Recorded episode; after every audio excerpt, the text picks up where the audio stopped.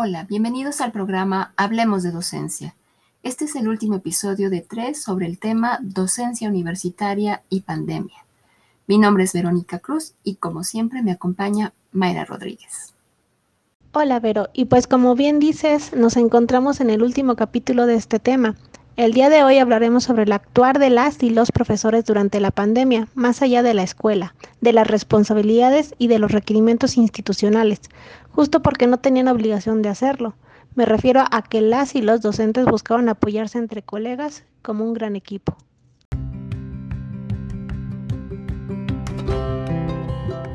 Hablemos de docencia. Un programa de reflexión sobre los temas de actualidad que impactan la práctica docente.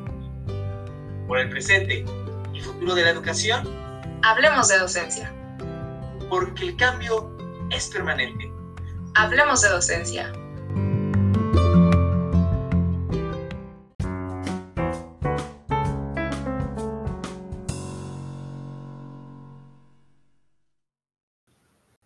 Antes de iniciar, me gustaría recordar a nuestra audiencia que en el primer episodio de este tema se trataron los retos que tuvieron que enfrentar las y los profesores para llevar a cabo su actividad docente durante el periodo de confinamiento. Y en el segundo se abordó el papel de las instituciones universitarias respecto a la guía o apoyo que brindaron a las y a los docentes durante este tiempo. Para empezar esta misión, escuchemos los testimonios de la profesora Mónica y de la profesora Araceli.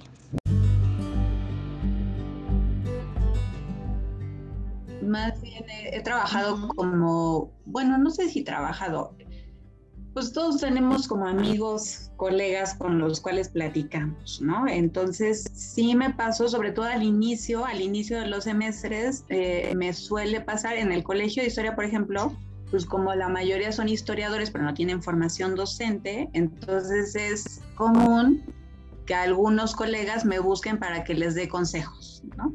Eh, oye, ¿qué hago cuando con un grupo de 53 que tengo?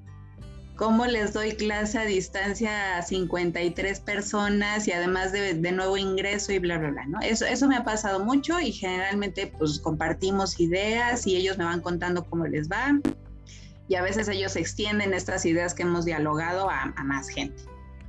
Em, ajá, y también en, mucho intercambio de material, de bibliografía, de oye, tú cómo le haces, yo le hago así, o más, eso como de una manera informal con, mis amigos, con, pues, con, mis conocidos, no necesariamente de mi área, de, lo que yo trabajo, sino de cualquier área, pero que, pues, que tenemos afinidad.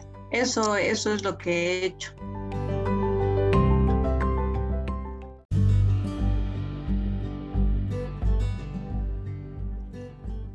Ok. Em, pues em, en realidad fue una cosa como informal, con eh, una, una red de amigas, amigos, de otras instituciones, del de, de Limbal, que es donde laboro, de, pues, de amigas y amigos que están en la docencia, pues que nos estuvimos todo el tiempo intercambiando textos, pasando tips, eh, sobre todo como acompañando. Ahí creo que eh, en, en, este cuerpo colegiado como informal que armamos entre conocidas y conocidos, lo que intentábamos más que eh, intercambiarnos herramientas tecnológicas era intercambiar textos que nos permitieran entender el momento en el que estábamos parados para ejercer la docencia. Entonces, no sé si, si, si corresponda e, exactamente a un cuerpo colegiado o a una organización docente, pero sí fueron redes como de afecto cruzadas por, por una labor compartida que era la docencia, este, nos permitió pues estar ahí como acompañándonos, entender, tratar de entender la complejidad del momento.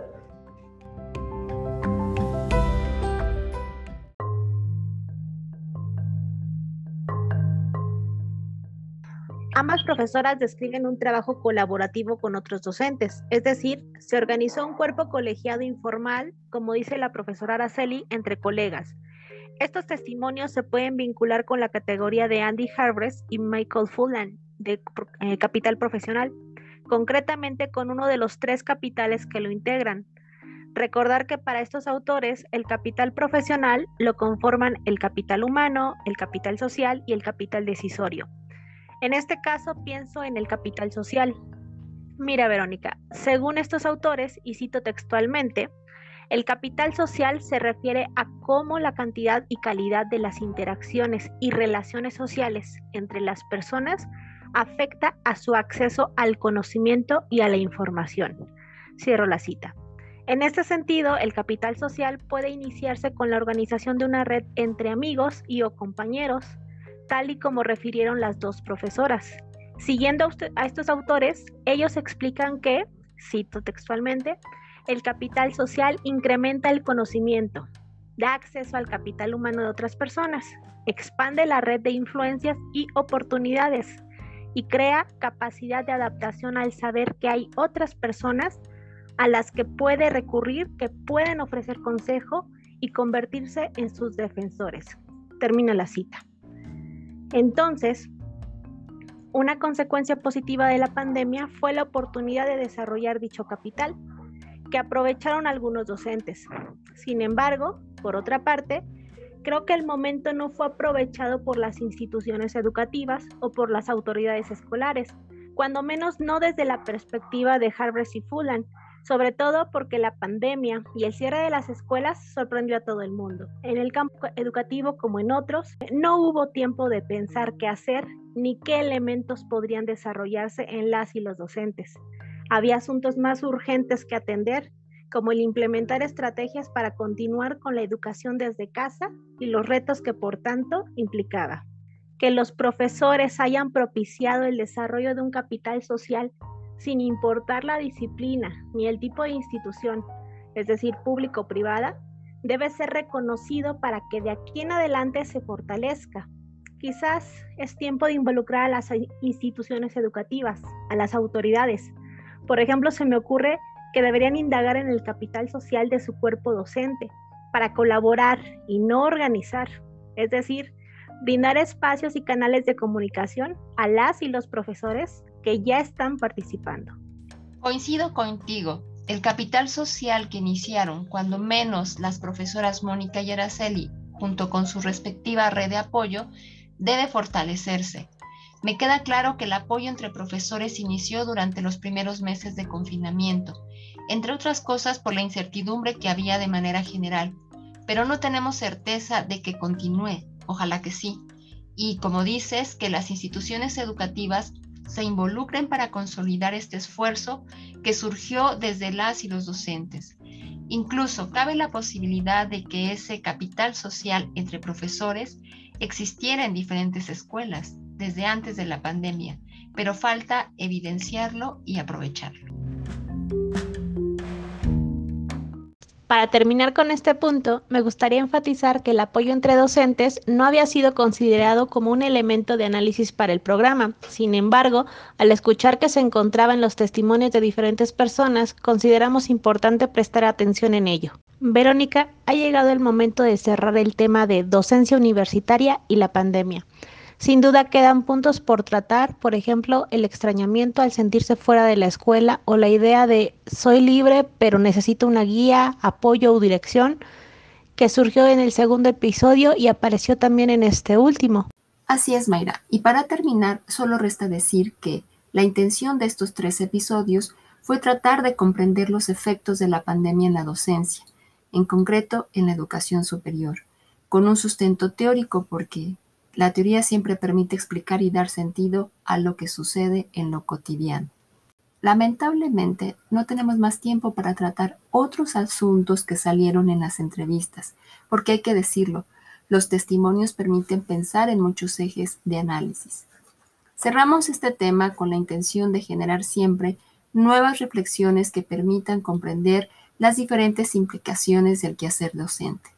Agradecemos a quienes nos acompañaron durante estos tres episodios. Y muchas gracias a ti, Mayra. Es importante terminar pese a las múltiples posibilidades. Agradezco a quienes nos escucharon hasta este tercer capítulo. Verónica, un gusto estar a tu lado. Nos escuchamos pronto.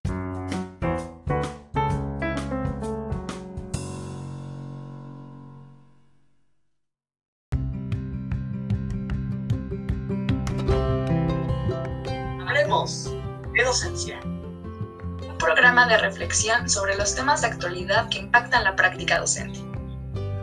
Por el presente y futuro de la educación. Hablemos de docencia. Porque el cambio es permanente. Hablemos de docencia.